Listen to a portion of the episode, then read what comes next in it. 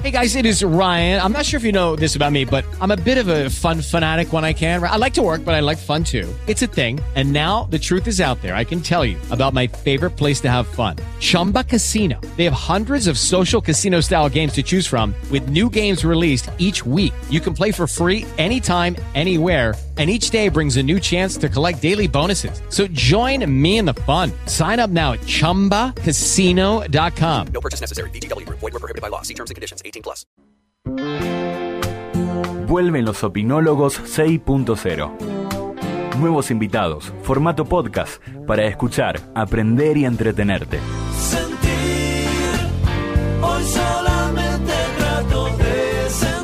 Todos los miércoles de 12 a 13, con la conducción de Nati Furmansky y las opiniones de Eddie Entenberg y Pedro Gibi. Por Radio Tren Topic.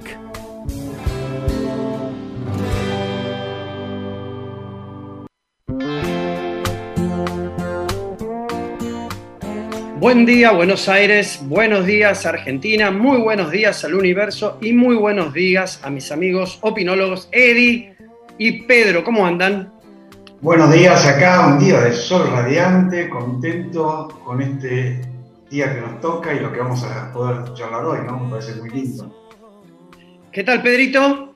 Bien, bien, todo bien. Un día más, un programa más. Eh, bueno, hoy interesante el tópico que vamos a tocar. Así que bueno, ahí dale, arrancá, arrancá este nuevo programa. Bueno, muchas gracias chicos. Eh, bueno, hoy estamos con un amigo que lo conozco, mm, que él, yo le digo el gallego, eh, José Luis Galimidi, es doctor en filosofía eh, de la UBA, profesor full time de la Universidad San Andrés, es docente, es- escribió varios libros, escribió muchas notas en diarios nacionales de- de- de- de- de- importantes de la Argentina. Eh, también es cantante lírico. Es, es algo raro que después le vamos a preguntar. Eh, es, canta en el coro polifónico nacional. Y para el final dije- dejo algo que Galle, como te decíamos nosotros, el Galle Galimidi, deportista también. Hola Galle, ¿cómo va? Hola, ¿qué tal? Un gusto estar con ustedes, una alegría bárbara encontrarme con amigos de toda la vida. Bueno, eh, a ver, Galle, hoy el tema que nos toca y que muchas, primero, muchísimas gracias. Creo que no nos vemos hace, no sé, 45 años más o menos, desde que jugábamos al tenis de chiquititos.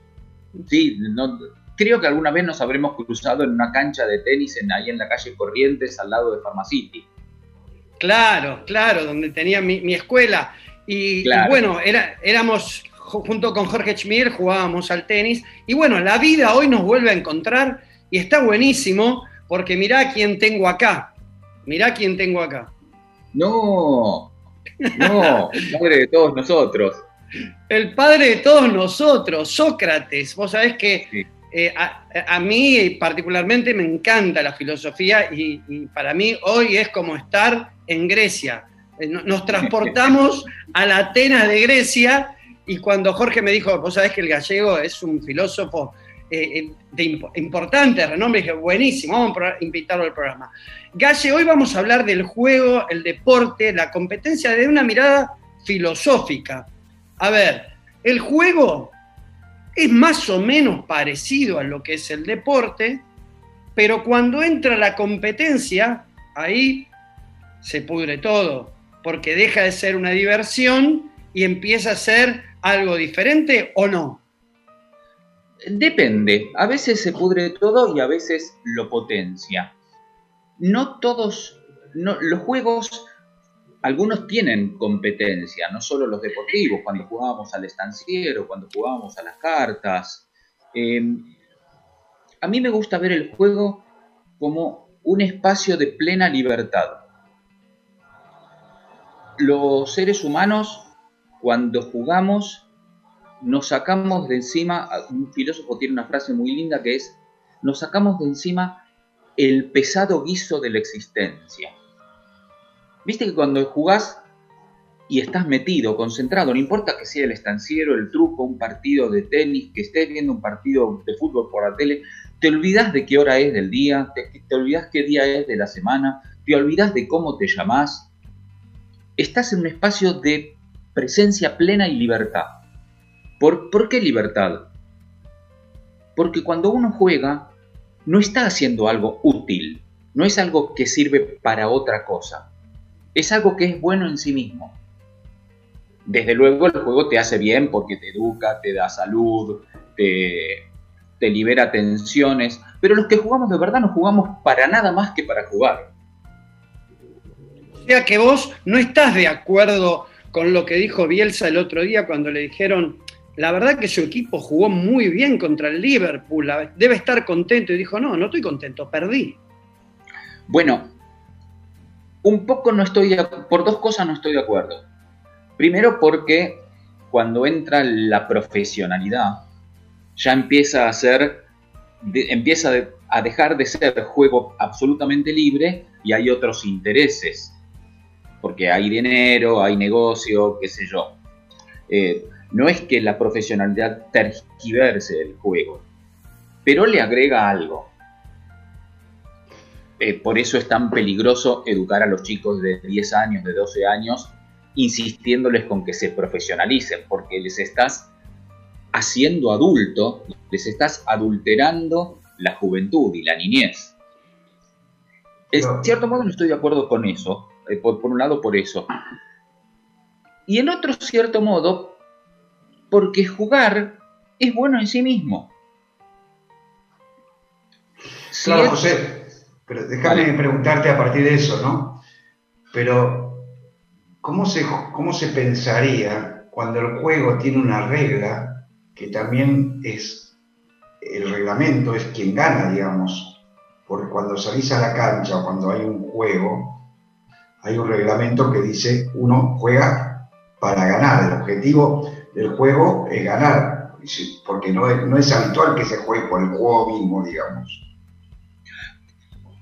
Me parece que, hay que, que hay que, que tenemos que ser capaces de entender diferentes condimentos y combinarlos de una manera serena y vigorosa.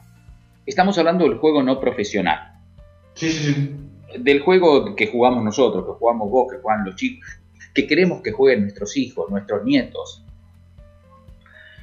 La primera cosa evidente que uno puede decir es si el juego es para ganar, la pasa solo bien el que ganó y el que perdió la pasa mal. Claro. Y, y es raro eso. Después, de- después de un tiempo te das cuenta que lo- la bendición del juego es haber tenido un compañero con el que competir. Por eso en tenis, por ejemplo, nos damos las gracias cuando termina el partido. Es muy linda esa costumbre. Termina el partido y decir gracias, buen partido, aunque haya sido 6-0, 6-0. Pedrito, Sí. arranque, eh, amigo, que usted estudia, estudia los personajes. Sí, estudio lo que pueda, se hace lo que se puede y lo que no se compra hecho. Pero bueno, eh, coincido en, muchos aspectos de lo que vos decís, porque el juego quizás es un campo de la felicidad, o sea, nos hace felices, eh, es, un, es un experimento que de alguna forma este, iguala y nos, nos hace trabajar, nos hace conocer, nos hace crear, es creativo. También, más allá de que, como dijo Eddie, hay, hay reglas, pero siempre hay creatividad para digamos, para, para eludir o para, para trabajar sobre, sobre esas reglas. Pero, a ver, eh, eh, el juego está nosotros y ellos, el rival, este, eh, el que está enfrente. Hay, una delimitación de, digamos, de- de- del, te- del territorio y, a veces defendés y atacás habilidades y cualidades, ¿no? ¿Cuáles son las, esas, digamos, esas habilidades, esas cualidades que se resaltan en el juego? Varias cosas, de todo lo que dijiste me, me interesa y me, me- me entusiasma y se me disparan ideas para todas partes, como todos Dale, nosotros. dale, dale, dale para adelante. Por- entre otras cosas, porque cuando uno habla del juego y un, un jugador, es muy linda la palabra amateur. Amateur quiere decir amante. Quiere decir que lo haces por amor a la cosa misma. Y, y a mí me gusta pensar que lo que me gusta de Messi es que es un amateur. Como ese video tan lindo de Messi es un perro, ¿lo tienen? Sí. Eh, Yo lo paso en la escuela, yo lo paso siempre en la facultad porque es, es glorioso ese video. Messi es un perro, juega como juegan los perros con el, con el trapito. A él le interesa la pelota. En ese momento no está pesando en la guita. Messi podría dejar ahora mismo de jugar al fútbol y él y sus hijos y sus nietos. Él juega por jugar. Eh, decía que cuando uno habla de esto, habla, viste que se te, te sube el tono muscular, te suben las pulsaciones, ya solo hablando del juego. Te pone en un estado de intensidad gozosa. Entonces me parece que la primera virtud es esa. Hay, hay una cosa muy linda que el juego no lo boicotea tanto el tramposo como el aburrido. El aguafiestas. A mí me pasó y no, si todos tenemos chicos, chicos grandes. El que te saca la pelota. Cuando, la cuando pelota que te jugaba- la saca. jugaba con mi hijo más o menos- de más o menos 4 o 5 años a la paleta o a, lo- o a la, o a la pelota y de repente me colgaba con otra cosa, él me miraba y decía, dale, pa, jugué en serio. Él percibía enseguida que yo estaba, pero no estaba. Entonces, en el contrincante, en el, ocasional adversario, lo que apreciás, lo que agradeces, es haberse puesto en presencia con vos.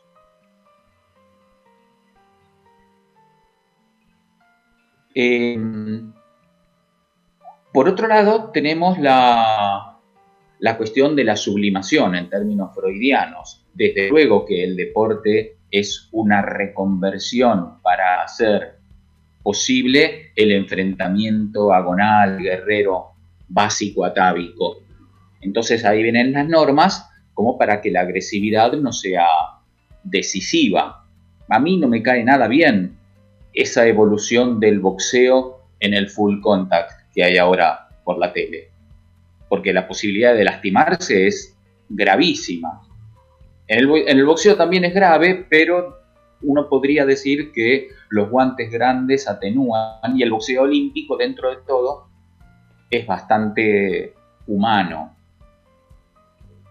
Entonces también hay, hay como virtudes básicas como la combatividad, como la ira, como la lealtad, que en el juego se ponen en acto y las normas están para que no nos vayamos al pasto. Galle, eh, en la definición de juego, ¿sí? habla de que eh, es una actividad más que nada, sobre todo para entretenerse y divertirse. No habla de competencia en el juego. Diferente es el deporte y depende, como vos bien distinguiste, entre el profesional y el amateur, que me encantó la definición de amateur, no la, no la sabía, mirá, algo que es tan importante. Y también entra después la competencia.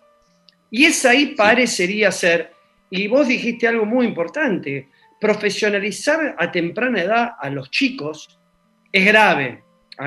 Nos ha pasado, a mí me ha pasado, quizás con, con mi hijo, que uno le exigía de chico eh, como si estuviese jugando en la NBA y quería que sea el mejor y por ahí no reflexionaba acerca del disfrute.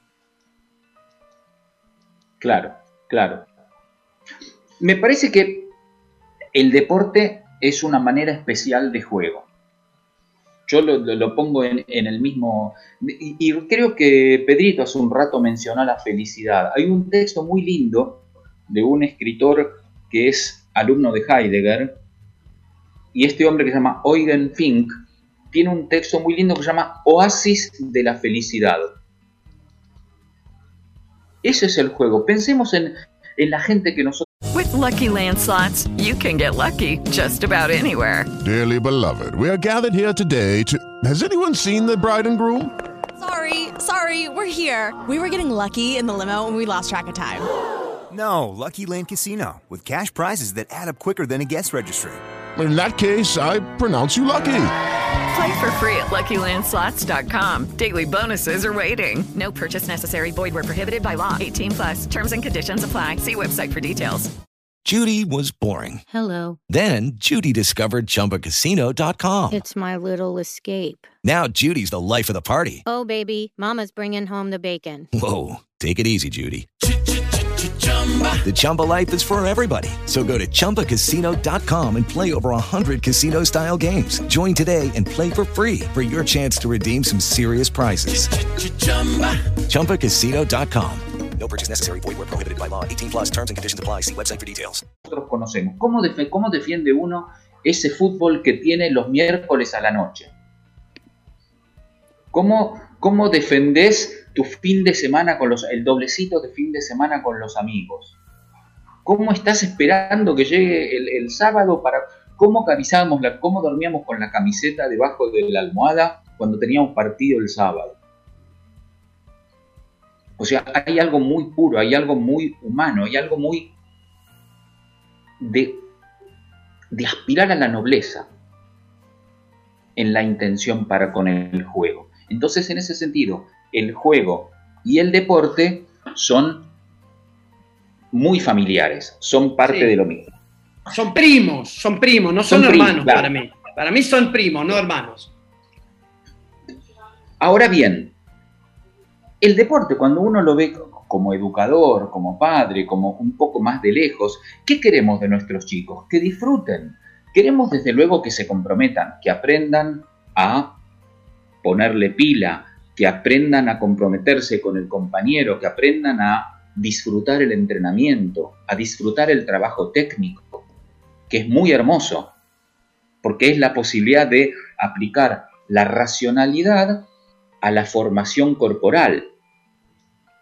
Entonces, una vez que aprendiste eso, el yoga te queda más cerca. El, eh, el tango te queda más cerca. De- de- hablé- dije muchas cosas juntas, pero creo que van... que- ¿Por, qué, ¿Por qué te queda más cerca? cuando aprendiste a disfrutar el trabajo técnico, yo me acuerdo, me acuerdo clarísimamente, a ver, eh, yo entré a la escuelita de tenis a los 10 años. A los 10 años, en la escuela de tenis eh, del año 70, estabas todo el día en el frontón, no, pasaba, no entrabas nunca a la cancha.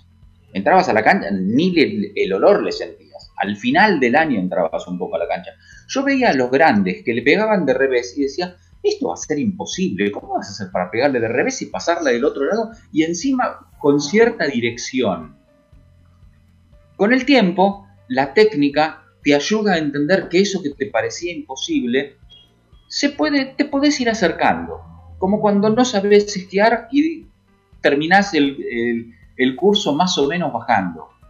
Vos decís, puta, le puse voluntad, le puse inteligencia, le agradezco al que sabe más que yo, y con el paso de los días hay algo nuevo en lo que puedo andar. Ese aprendizaje técnico que te lo da el deporte, después tranquilamente lo puedes aplicar al yoga, lo puedes aplicar al tango, lo puedes aplicar al estudio del chino.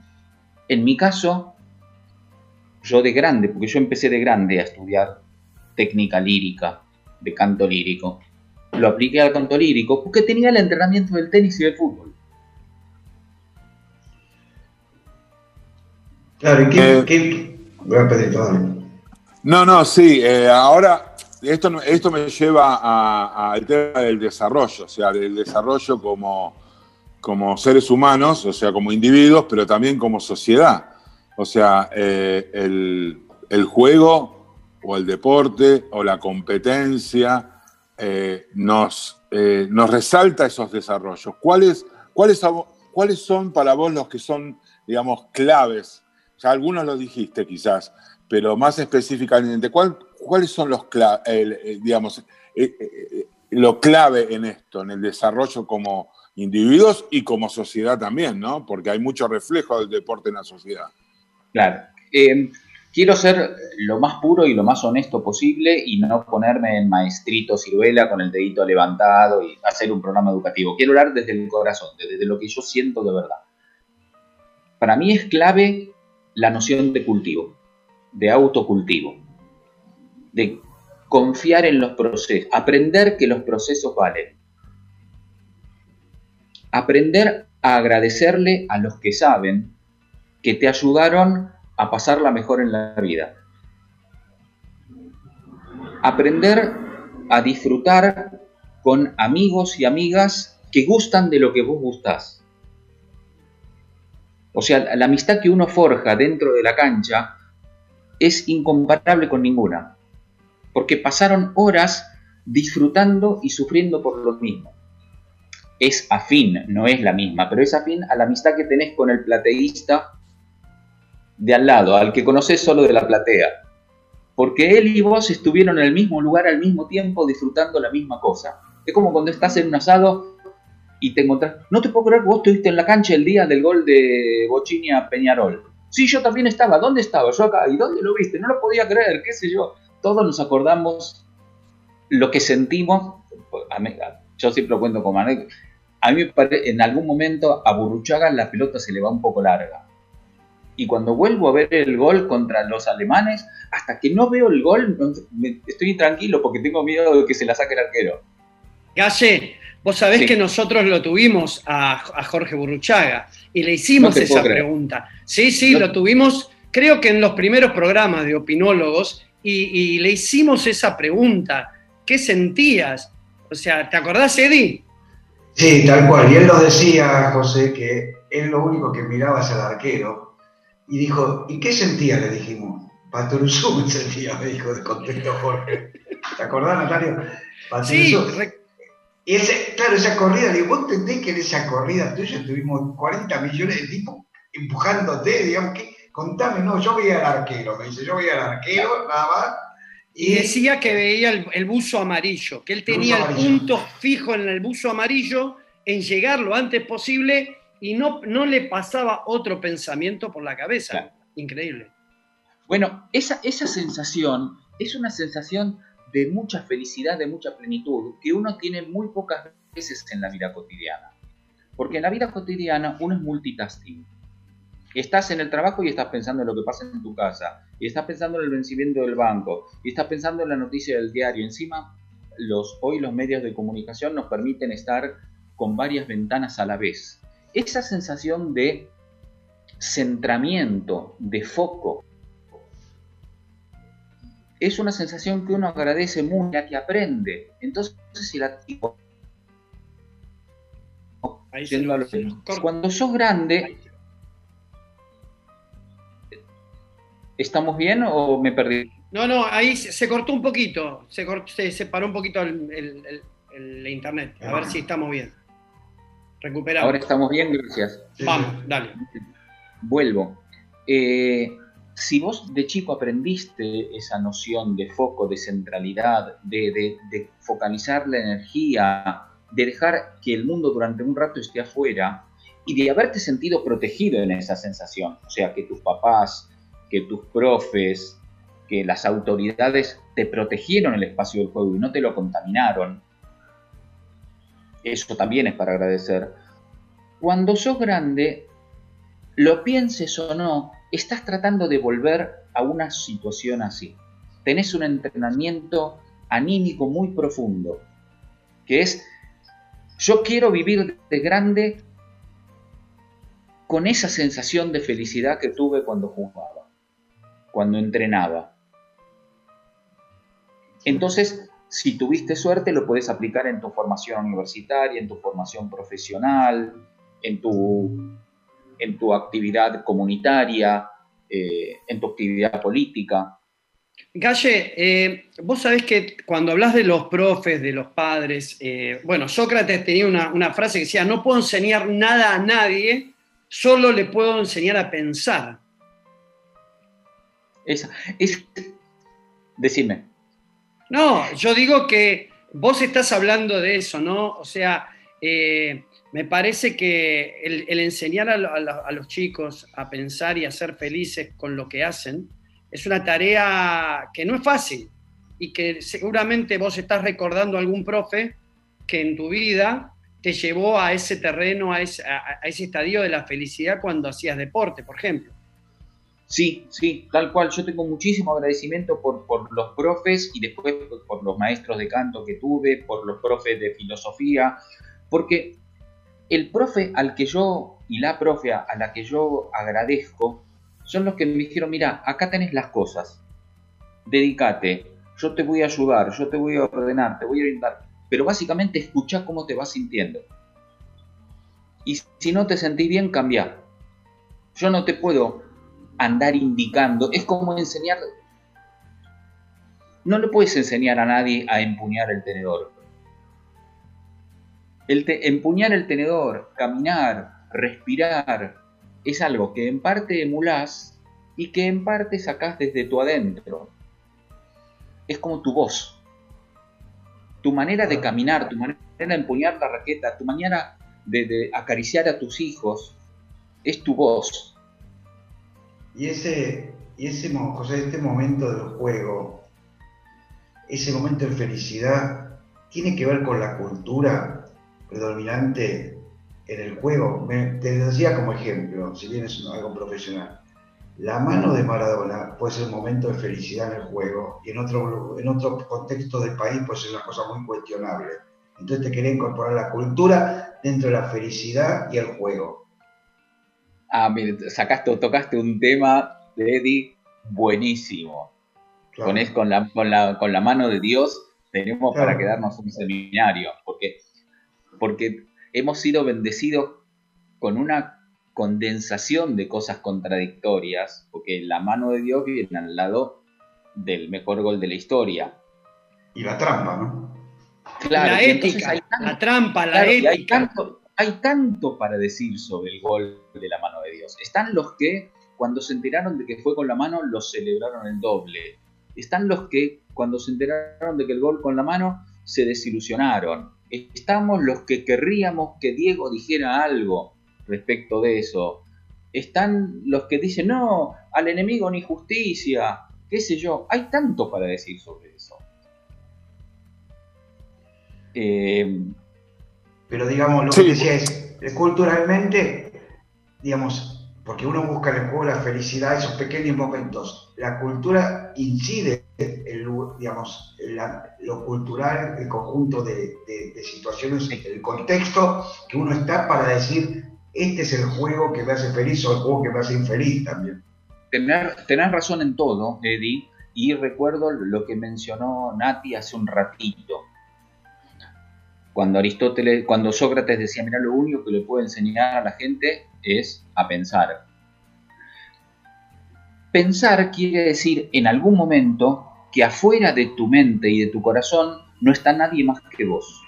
Y entonces, fuera de tu mente y tu corazón, dejas incluso a la cultura predominante. Si el juego te obliga a olvidarte de vos y solo ir con el movimiento general masivo, en algún momento yo lo siento como un poco tergiversado. Yo prefiero el juego, yo valoro el juego en el cual a la vez que te enseñan y te dicen, por ejemplo, mira, los rioplatenses la paramos así, la pelota. Los brasileros la llevan de otra manera. Los europeos sienten el córner de esta manera, en cambio nosotros los argentinos, por un lado está bien, hay un estilo de hacer las cosas, hay un estilo de celebrar, de disfrutar, de jugar fuerte, estoy muy futbolero, pero bueno. Y por otro lado, estamos los individuos, que tenemos derecho a insertarnos en el colectivo de una manera personalísima. Yo prefiero el juego, esa cultura lúdica en la cual no se te bardea si vos decís, yo no pude evitar el gol de Diego una vez que me enteré que fue con la mano. Eh, José Luis, una, un contraste también, además de la mano de Dios, fue lo que le pasó a Bielsa. Eh, no sé si recordás del, eh, del famoso penal eh, de Bielsa que eh, Lucky Land Casino asking people what's the weirdest place you've gotten lucky? Lucky? In line at the deli, I guess? Aha, in my dentist's office. More than once, actually. Do I have to say? Yes, you do. In the car before my kids' PTA meeting. Really? Yes. Excuse me, what's the weirdest place you've gotten lucky? I never win and tell. Well, there you have it. You can get lucky anywhere playing at LuckyLandSlots.com. Play for free right now. Are you feeling lucky? No purchase necessary. Void where prohibited by law. 18 plus. Terms and conditions apply. See website for details. ¿No te encantaría tener 100 dólares extra en tu bolsillo? Haz que un experto bilingüe de TurboTax declare tus impuestos para el 31 de marzo y obtén 100 dólares de vuelta al instante. Porque no importa cuáles hayan sido tus logros del año pasado, TurboTax hace que cuenten. Obtén 100 dólares de vuelta y tus impuestos con 100% de precisión. Solo con Intuit TurboTax. Debes declarar para el 31 de marzo. Crédito solo aplicable al costo de la presentación federal con TurboTax Full Service. Oferta sujeta a cambios o cancelación en cualquier momento. Dijo que no, que, que no era y le entregó la pelota al rival para que haga el gol. O sea, Sí. eh, eh, bueno, en, e- en eso también hay gente, gente, digamos, dijo, no, pero es, es una competencia, ¿cómo, ¿cómo vas a hacer eso? No, pero otro dice, la justicia es injusto. O sea, eh, ahí también hay, nos creó, eh, creó también un contraste y eso tiene que ver con lo que un poco levantó Eddie, el tema de cultural, ¿sí? Este, o sea, ahí, ahí- ahí- ahí está, eh, digamos, eh, un poco quiero volver a- al tema de la cultura, el, el- el- el- deporte, bueno, en este caso el fútbol, que somos tan pasionales con el fútbol, de alguna forma eh, muestra las diferentes culturas. Como vos decís, el córner no es lo mismo para el alemán que para el argentino, o no lleva la pelota igual, o, o- o piensa de otra forma el juego, o, o la belleza del juego. O sea, ese contraste cultural es lindo también y, y trae felicidad también, o sea, porque ves otras cosas. Estoy, estoy, hay, eh, tiraste muchos temas muy lindos. En el juego en, en general y en el deporte en particular está la cuestión de la identificación. La identidad. O sea, uno como, uno como espectador empieza a identificarse con el actor. Y después uno como actor empieza a reeditar lo que hicieron los grandes y, empieza a hacer mensaje para con los más chicos. Y además está la dialéctica individuo-cultura. Entonces, también da mucha felicidad. Hay una... No sé si ya se hace, pero nosotros teníamos esta costumbre. A veces vienen y te elogian alguna cosa. Un gesto, una cosa técnica, te- una manera de ser. Y uno como que le da pudor que lo elogien. Y entonces, ¿cómo se defiende del elogio? Diciendo, mira, a mí me enseñaron así. Yo en casa lo aprendí así. Como diciendo, estoy agradeciendo a los que me criaron. Esto que me estás diciendo te lo agradezco mucho, pero no es mérito mío. Es mérito del lugar en el que vengo. Entonces, reeditar una acción virtuosa tiene un placer en sí mismo. No sé si fui claro con esto. Sí, claro. Oh, ¿Sabés? Eh, mira, José, eh, cuando vos decías esto, de recién del elogio, me acordé rápidamente que también te está escuchando desde Israel Lalo Slotnik. Y No, cuando te. mandale un abrazo grande. El mejor dos de la colectividad. Y vos sabés que cuando, cuando vos eh, acabas de decir esto, eh, él había puesto, cuando te presentamos, entre otras cosas, como doctor en filosofía, mm, escritor, él dijo, faltó decir un ser humano excepcional. Y hablando de lo que recién decías, bueno, ¿cómo te defendés ahora de esto? Bueno, yo me defiendo de esa manera. Yo que lo quiero muchísimo, Nalo. Nos conocemos de chiquitos, lo conozco desde cuando jugaba de tres y después pasó a jugar de dos. Lo quiero con todo el corazón. Y este, el, Lalo es el ejemplo puro de lo que te decía hace un rato. Con Lalo nos conocimos jugando a la pelota en el equipo de Acoba. Hicimos todas las inferiores juntos hasta llegar a primera. Después él siguió y yo dejé. Esa amistad que uno forja de esa manera es una amistad hiper especial y te permite poner en acto sensaciones profundas y, cualidades profundas que por ahí la vida cotidiana no te permite poner en acto.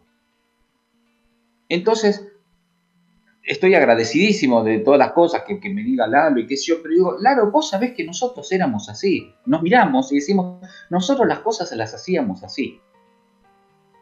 Nos enseñaron esto. Entonces el, el deporte, el juego, es vehículo de cosas buenas, que es un agregado a la felicidad de la acción misma. O sea, yo entro a la cancha y no puedo no acordarme de que mis viejos jugaban al tenis. Sí, esas, es, esas sociedades que se crean, ¿no? Lo que vos decís, yo no hace falta que ni siquiera lo mire para saber lo que iba a hacer. Y eh, eh, eso en el juego, pero también en la vida. O sea, si vos pasaste, digamos, tanto tiempo, eh, digamos, como dijiste, desde inferiores hasta, sé yo, cadetes juveniles, etcétera, después dejaste, pero con cierta gente era como que no necesitabas decirle nada, lo mirabas y, y, sabías lo que iba a hacer. Y en la vida también, o sea, uno, uno se da cuenta que esa gente que, digamos, que, que tuvo todos esos pasos eh, juntos, que caminamos juntos, lo ves y sabes lo que te va a decir. O sea, también hay un poco de naturalidad, hay un poco de confianza, hay un poco de empatía. Es así, es así tal cual. Crecimos, es literalmente crecimos juntos. ¿Y vos, y vos pensás, José, que, que uno, como se dice habitualmente, es en el juego como es en la vida? Estoy convencido de eso, para bien y para mal. Estoy convencido en eso. Porque, en porque, ¿sabéis por qué lo digo? Porque cuando uno está jugando en serio, se olvida de cómo se llama. Se olvida de cómo se llama el otro. O sea, en, dentro de la cancha de fútbol, y solo dentro de la cancha de fútbol, es razonable que vos veas del otro lado y digas, che, marquen al 10 de ellos. Y el 10 de ellos, el 10 de ellos es Messi. Pero en ese momento voy a decir, marquen al 10 de ellos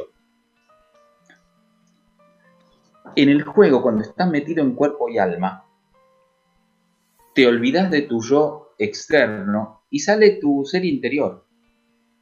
Sale, como te decía, tu voz. No podés mentir cuando corres.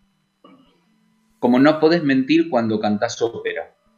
Porque no tenés amplificación, es tu voz nada más. Y, Está la voz y tampoco me imagino en el vínculo con el otro. Exactamente. El juego, de, conjunto depende de ese lugar que ocupás, de buen compañero, de, ayudar al otro, individualista, que como decimos, probablemente sea como es en la vida, ¿no? Y por eso es una sensación tan, tan especialmente linda tener un rival al que respetas, un adversario ocasional al que respetas. No por nada, José Luis, no por nada el juego también se usa como terapia para los chicos, ¿no? Uno a partir del juego descubre un montón de cosas que por ahí no te dicen y sin embargo a través del juego se dicen, aparecen. Claro, claro. José, José Luis, ¿sabes que hay un tema que yo estuve leyendo y escuchándote que a vos te apasiona, que tiene que ver con las utopías? Sí, sí. Em, tiraste un tema que es muy interesante porque el juego en sí mismo la utopía es una sociedad perfecta sin ubicación en el tiempo ni en el espacio, que como característica de lo utópico está la suma, la suma improbabilidad. Solo es utópico lo que es muy difícil que acontezca. Sin embargo, no por ello es inútil, porque nos, nos pone el corazón en modo amplio, nos, nos pone la frente alta, nos infla el pecho, nos hace mirar para adelante, como esa mirada del che de la foto. La, utopía tiene todo eso de bueno. Y entonces te permite volver al día a día con una intención más, más lúcida, más sana, más vigorosa, etc. Siempre y cuando no te romantice, no te idealice y entonces te ponga nostálgico y te, te deprima. ¿Qué relación hay entre la utopía y el juego? Bastante relación por todo lo que estamos diciendo. Además, o sea, porque la utopía en sí misma es un juego de la imaginación. Durante un rato, o sea, nadie nos engancha si le decís, a ver, ¿cómo sería tu sociedad ideal? Todo el mundo empieza, eh, en cualquier café, en cualquier lugar, decime cómo sería tu sociedad ideal. Todos tendrían que trabajar, los chicos, ¿qué pasaría con los viejos? ¿Cómo serían las escuelas? ¿Quién gobernaría? Enseguida te enganchás porque juego, utopía, coinciden en la noción de creatividad y de libertad que mencionaba Pedrito hace un rato. O sea, son bastante afines ambos. Y en nuestra utopía, es, bueno, en la utopía de Tomás Moro y en la utopía de casi cualquiera, el juego tiene un espacio importante. ¿Por qué? porque en la utopía tenemos que tener un equilibrio entre tiempo dedicado a lo activo, productivo, y tiempo dedicado al ocio creativo, al tirarte la guita encima, al poder dedicarte a pensar y a crear, aunque no salga de eso nada útil, como ahora mismo. Como si nuestra conversación tuvimos la suerte de que hoy, entre las 12 y las 13 horas, nos haya visitado el duende, como dicen los españoles, la pasamos bien hablando de nada. O sea, el mundo quedó igual después de que nosotros terminemos la conversación. Sin embargo, hubo un espacio de libertad, de, de afinidad, de recuerdos, de, Sí, el mundo quedó igual, pero no sé si nosotros quedamos iguales. O sea, siempre se aprende algo, siempre eh, le, le, encontrás el lado, el lado positivo. O sea, claro. a, eh, y es por eso que hacemos también el programa y es por eso que obviamente invitamos a gente muy, este, muy interesante. Pero bueno, ya al final te vamos a comentar qué es lo que pensamos del programa en general o de los programas en los cuales estamos. Pero quiero volver quizás un poquitito, solo un poquitito atrás con el tema eh, digamos, del juego. Eh, es un instrumento, porque es un instrumento que hoy, digamos, se usa mucho en las empresas para, eh, digamos, delinear eh, un, un, comportamiento individual dentro de lo colectivo. O sea, Claro, la es claro. un instrumento tan importante y también un poco eh, eh, eh, y eh, hago el hilo con el tema de la utopía. Uno piensa, digamos, que eh, el ideal de la empresa y eso, el juego quizás es un instrumento para llegar a ese ideal. Puede ser utópico, pero podemos llegar. Entonces el juego se usa como un instrumento y bueno, nosotros tenemos un amigo muy eh, que trabaja mucho en eso, ¿no? En el juego, en la, en la gente, en los componentes de las sociedades. De las sociedades, en este caso hablo de una empresa, pero también podemos hablar de un país. Estoy muy de acuerdo con lo que decís. Me parece que, tiene que ser un instrumento utilísimo y, liberador de energías y de afinidades y de empatías el juego, siempre y cuando seamos suficientemente cuidadosos y no seamos tramposos, porque hay una cuestión con el juego que es muy clara, no se puede obligar, no se puede forzar a jugar. Es como decirle al chico, divertite, pasala bien, hacete amigo del amiguito. Y vos por ahí tenés una, una mala onda con el otro y te están obligando a jugar. Es imposible. Entonces, a veces, hacer, hacer de cuenta que estás jugando para no ser mala onda o hacer de cuenta que, está, que entras en el juego para que no te censuren o, o peor todavía. Si podemos resguardar ese espacio de auténtica libertad y de autenticidad, o sea, no sé si hemos mencionado la palabra, pero creo que estuve dando vueltas. Relaciono juego con disfrute, con libertad, con creatividad y con autenticidad. Entonces, si tengo la, si tengo la libertad y tengo la, la garantía de que siendo auténtico no me van a bardear o no me van a mirar mal o qué sé yo, entonces ahí me encanta. El juego en la, en la empresa, en la, en la facultad, en la, en la política. en fin. Yo quiero hacer mención a más, hay un primo tuyo, Daniel Meseri, que está escribiendo diciéndote que tiene un recuerdo hermoso cuando iba a las canchas de tenis de la mano. Así que te quería mencionar. Y otro ejemplo, una oyente, Laurita Gibbs, dice que en este tiempo presente de pandemia usa el buraco con la madre como un juego para estar presente. ¿no? Entonces, cosas Claro. que nos van aportando oyentes. Y te quería preguntar, ¿eh, ¿el espectador juega? Sí, el espectador juega, pero de acá a la China. Imagínate, imaginémonos, o sea, pues, volvamos al ejemplo de- de- del gol de Jorge Burruchaga. Yo me lo vuelvo a colgar y se me pone en la piel de gallina. Me acuerdo literalmente dónde estaba y cómo sentía y paso por paso lo voy sintiendo. Hay una cuestión de identificación entre el espectador y el jugador que es atávica y que ya la conocían lo- los griegos con la noción de catarsis. O sea, en, la, en, el espectador del juego hay la misma escenografía que en el espectador de la tragedia. y casi, casi la misma escenografía que el asistente al oficio religioso. Entre lo que está pasando en escena y mi cuerpo casi no hay diferencia, hay identidad durante un rato. Entonces uno asiste al espectáculo deportivo, al espectáculo teatral, a la, a la ceremonia religiosa, con todo el cuerpo y con todo el alma. Uno ve la definición por penales con el cuerpo, no con la cabeza. O sea, Incluso hace el gesto de patear. eh, ¿Cómo? Uno juega, o sea, uno- eso- está jugando, eso es lo que te preguntaba. Está metido ahí, está, está ahí adentro. Y de hecho Calle. estamos tan adentro, digo, de hecho estamos tan adentro que nos hasta nos mimetizamos con ese personaje, con esos momentos, con esas situaciones. Parece que nosotros vamos a patear. Es como que Claro. eh, Te, te- te late más fuerte el corazón. Decís, no, no, para, para, no me hables que viene el penal ahora. No seas boludo, es el penal. No, no, no, no, callate, callate. Concentrate, che, que estamos por. Eh, José bueno, Luis. eso. Sí.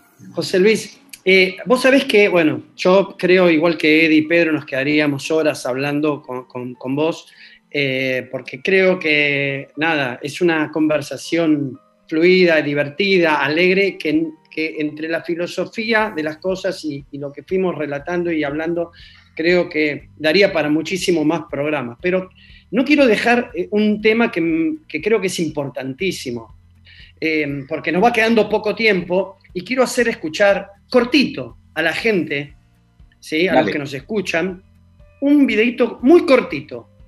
Dale. Y después hablamos de eso. Gonza, si lo tenés. Convencernos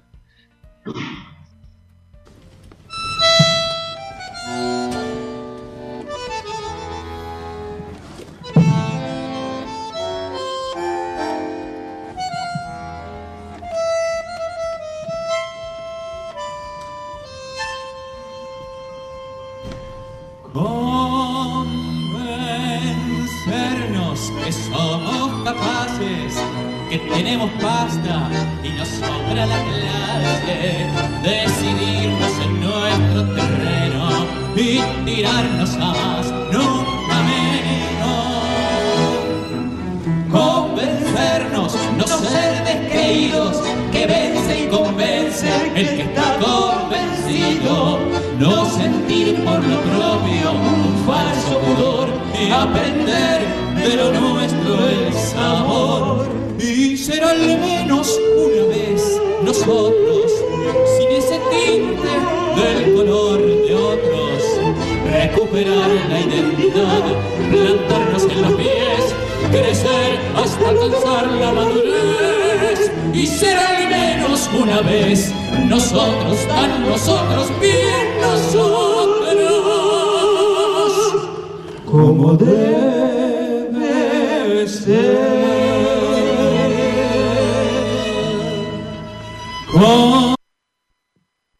Galle, eh, ¿te gustó? Ah, me encantó, qué lindo recuerdo. Eso es en el Teatro IFT.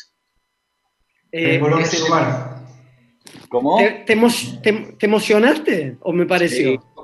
Me encanta, me enca- ese tema me encanta y, y todo el proyecto era precioso, se llamaba Moille Tango.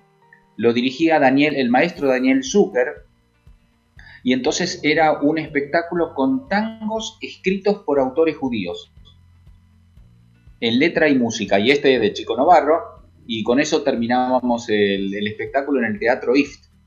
Era precioso. Y viste Muy que bueno. hablaba, de, hablaba tenía que ver un poco con lo que sos, ¿no? Un- sos un filósofo y hablaba de ser nosotros. Es, es genial, es genial, esa letra es genial. Seamos nosotros, dejémonos de joder. Eh, mire, sin excluir a nadie, pero, pero tengamos fe en nosotros, parémonos sobre los propios pies y empecemos a, a crecer y a disfrutar todo lo bueno que tenemos. Sí, sí, sí, sí. Y, había otra pregunta que quería hacerte, no quería dejar de, de- de- de terminar el programa sin hacerte. ¿Por qué te dedicaste a la docencia? ¿Por qué, profesor, eh, en, la, en la UBA? ¿Por qué mm, full time te dedicas a, a acompañar? Porque hoy ya no se transmite conocimiento, ¿no? El conocimiento está en Google, pero sí el debate, generar el debate, abrir conversaciones. Eh, como, como los filósofos, a cuestionar, enseñar a, abrir la cabeza, ¿no? Porque es una bendición, porque, porque teniendo la posibilidad de... Primero es un, es un elixir de la juventud, porque te pasás la vida con chicos y con jóvenes y, y todo el tiempo te van tirando cosas nuevas y te van haciendo descubrimientos y te ponen en duda y vos los pones en duda a ellos y te peleás y salís resonando de la clase y salís eh, emocionado de la clase. Eh, no es un trabajo, es como ir a la colonia para mí. Es como ir a la colonia. Está muy buena esa frase. Me encanta. Bueno, No, no, Calle, para nosotros eh, hacer el programa es ir a la colonia, me parece. Claro, claro, claro, claro. Sí, eh, después de tantos años que, que no nos vemos, ¿no? Eh, es, es muy grato eh, poder charlar con vos. La, ¿la pasaste bien? La pasé bárbaro, la pasé genial, pensé que eran las 12 y cuarto. Mirá, vos sabés genial. que no- nos- nosotros decimos que le pusimos hace tres años opinólogos, porque es un poco así como somos los argentinos, que nos gusta opinar de todo. Pero con el tiempo, opinólogos, decimos que se fue transformando en aprendólogos, porque los invitados que de lujo, de lujo, realmente de lujo, han pasado por opinólogos ya en más de 100 programas, tenemos seis- 107, 108 programas, eh, personajes, invitados, amigos de la vida, como vos, que nos dejan siempre una enseñanza. Y vos sabés que Eddie tiene una frase que cuando terminamos el programa siempre decimos, ¿cuál es Eddie? Y estuvimos en Harvard, José Luis. Bueno, muchísimas gracias, la pasé bárbaro, me alegra muchísimo verlos a ustedes, espero que pronto nos podamos dar un abrazo literal y a disposición, encantado. Y cuéntenme lo- los otros programas que tuvieron, quiero entrar al sitio de la- del programa para ver qué dijo Jorge Burruchaga. Bueno, tu- tuvimos a Jorge Buruchaga, tuvimos a Sebastián Guarrach, a Julián Weich, a Andy, a Andy Freire, a Bilinkis, a Jerry Gabulski. Mirá, tenemos... Están todos los programas en podcast en Spotify, si querés. Están en Perfecto, Spotify, en nuestro Facebook. Sí, eh, eh, sabemos que tenés varios libros, por lo menos danos los títulos de los libros. Bueno, eh, un libro es la traducción con introducción de Utopía, del texto de, de Tomás Moro. Y otro es un libro sobre la filosofía política de Thomas Hobbes, que se llama Leviatán Conquistador. Y ahora estoy trabajando sobre un texto, una interpretación sobre Jorge Luis Borges. Y, y te quisiera hacer la última pregunta. Si tendrías que elegir un filósofo que te inspira o te inspiró, te representa, ¿a quién elegirías? Y Platón. Vamos a lo seguro. Vamos a lo seguro. ¿Y por qué? En pocas palabras. porque, disfruta la, la filosofía desde abajo. La piensa no como una bajada de línea, sino como un ascenso amoroso hacia dejar el estado de la mera opinión y aprender a disfrutar cuando te conectas con, con reflexiones importantes. Y porque dialoga. ¿Y por qué no Sócrates, como me gusta a mí? El, el Bueno, padre porque- de la mayéutica. Bueno, de la Platón- pregunta. Porque Platón es el que escribió a Sócrates. O sea, Platón es Sócrates más sí mismo, es el Es discípulo verdad. de Sócrates. Porque Sócrates no dejó nada escrito. Claro, claro, Platón es el que lo escribió a él, así que en Platón lo tenemos a los dos. Hoy estuvimos en una, en una plaza aristotélica. Sí, Claro. estuvimos ahí en el Partenón, viste, ahí cerca del Partenón, que yo cuando fui me emocionó, porque si vos me preguntas, mira qué casual, o sea, yo digo, eh, Fantino también es otro fanático de la filosofía, ¿sabías? Y es No, no tenista. Sí, Claro. fanático, fanático de la filosofía. De hecho, Claro. sí, muchas veces lleva invitados filósofos porque eh, lo lleva para él, para aprender él.